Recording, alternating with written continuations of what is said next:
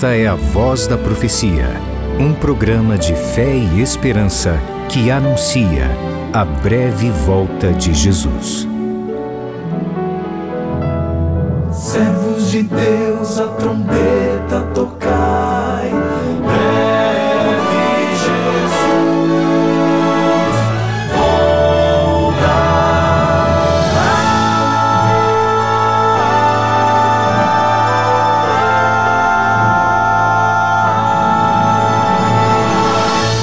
Ouça agora o pastor Gilson Brito com uma mensagem da Palavra de Deus. Você ouviu o quarteto Arautos do Rei cantar Breve Jesus voltará. Essa é a nossa bendita esperança e essa também é a nossa mensagem para você. Confie no Senhor de todo o seu coração, Ele tem nas suas mãos o controle da história e, de acordo com Sua promessa, no tempo certo, no tempo de Deus, Cristo virá em glória para buscar os seus filhinhos. Eu quero seguir refletindo com você na história do profeta Samuel. E agora nós vamos avançar aí uns 20 anos na história. De acordo com a Bíblia, os filhos de Eli, o sacerdote, que eram corruptos, eles foram mortos pelos filisteus, e o próprio sacerdote sofreu um acidente e morreu também. E diz a Bíblia que a arca da aliança, símbolo da presença de Deus, foi tomada pelos inimigos. Os israelitas se lamentavam diante de Deus. Estavam tristes porque eram oprimidos pelos filisteus. Então o profeta Samuel os orienta. Se você tem a sua Bíblia aí, queira abri-la. No primeiro livro de Samuel, capítulo 7, eu leio os versos 3 e 4. Samuel falou a toda a congregação de Israel, dizendo: se é de todo o coração que vocês estão voltando ao Senhor, então tirem do meio de vocês os deuses estranhos e os astarotes. Preparem o coração ao Senhor e sirvam somente a Ele. Ele livrará vocês das mãos dos filisteus. Então os filhos de Israel tiraram de seu meio os balaíns e os astarotes e serviram só ao Senhor. A mensagem do profeta Samuel foi clara. Se vocês de todo o coração estão se voltando para Deus, tirem do meio de vocês os deuses estranhos.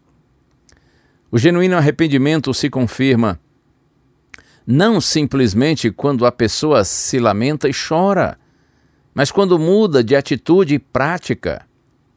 Se o arrependimento é sincero, a mudança de vida se seguirá.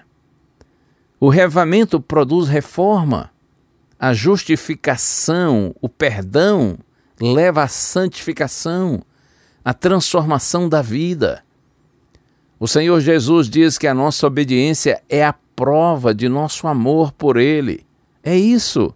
A nossa obediência, repito, é a prova do nosso amor a Deus. Eu abro aqui a minha Bíblia e leio para você as palavras que estão escritas no Evangelho de João, capítulo 14, verso 21. Se você tem a sua Bíblia e quiser acompanhar também, eu disse Evangelho de João, capítulo 14, verso 21, Jesus disse: Aquele que tem os meus mandamentos e os guarda, esse é o que me ama. E aquele que me ama será amado por meu Pai, e eu também o amarei e me manifestarei a ele. Vou repetir. Como são importantes essas palavras do Mestre! Aquele que tem os meus mandamentos e os guarda, ou seja, os observa, os obedece. Esse é o que me ama. E aquele que me ama será amado por meu Pai, e eu também o amarei e me manifestarei a ele. Veja que de alguma forma o Senhor se manifesta ainda hoje. Mas qual é a condição para essa manifestação do Senhor, a condição é esta: fidelidade, obediência, lealdade a Deus, como Samuel. Lamentavelmente, o profeta Eli e seus filhos não tinham mais esse contato com Deus, não porque Deus os tivesse ignorado, mas porque eles ignoraram o Senhor e não estavam vivendo em fidelidade, obediência e lealdade a Deus. No entanto, através do jovem Samuel, Deus continuava se comunicando e a razão era simples. Samuel era um garoto fiel a Deus. Andou com fidelidade nos caminhos do Senhor. Então, agora, depois de se tornar já um homem, um adulto, um homem de Deus fiel e respeitado por seu povo, por sua congregação, percebendo que as pessoas estão sofrendo em função dos seus próprios pecados, eles perderam a bênção da proteção divina. Samuel vê que eles estão em sofrimento e por isso estão se voltando a Deus, e Samuel diz essas palavras que li no início da nossa reflexão, se é de todo o coração que vocês estão se voltando ao Senhor, então tirem do meio de vocês os deuses estranhos. Repito, arrependimento não é simplesmente quando a gente lamenta e chora pelos nossos erros ou pelas consequências dos nossos erros.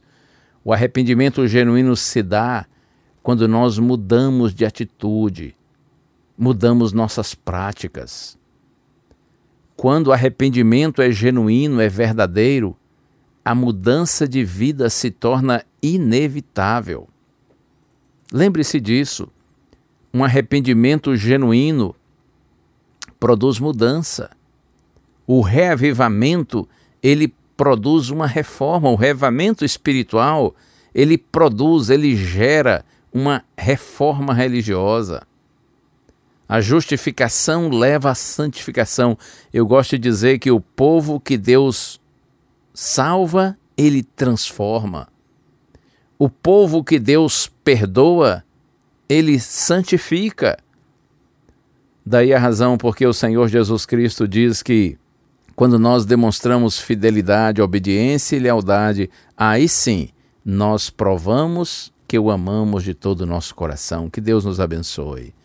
Que cada dia mais o Espírito Santo siga trabalhando em nossa vida, para que, guiados pelo Espírito do Senhor, sejamos levados a um genuíno revamento, um genuíno arrependimento e que isso se revele por meio da mudança de nossa vida, por meio da nossa lealdade ao Senhor. Cristo pede que andemos na luz, andemos como Ele andou. Parará, para, para, parará, para, para, Cristo pede que andemos na luz, andemos como Ele andou. Parará, andemos como Ele andou. Parará,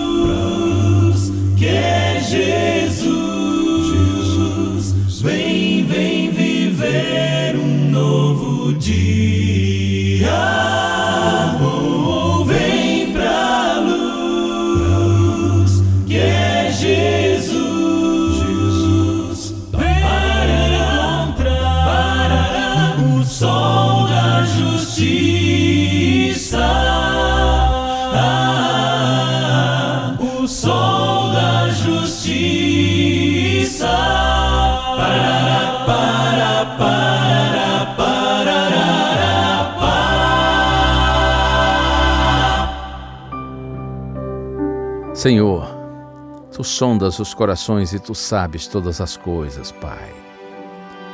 Quantas vezes, Senhor, nosso arrependimento é superficial, chega a ser artificial nos entristecemos apenas pelas consequências dos nossos erros e não pelos nossos motivos impuros e egoístas. E não porque te entristecemos e te ofendemos.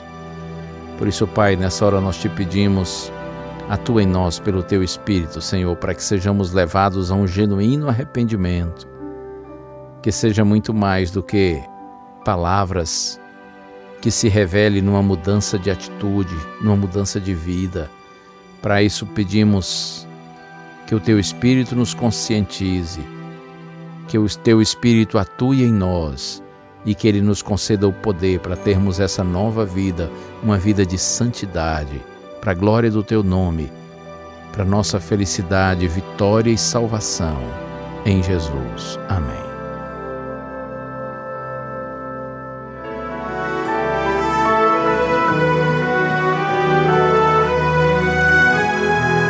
uma bênção de Deus para você e a sua família.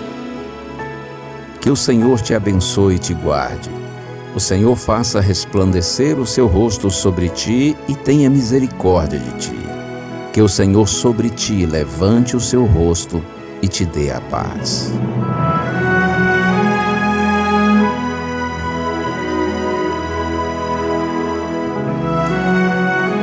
A Voz da Profecia é um programa da Igreja Adventista do sétimo dia.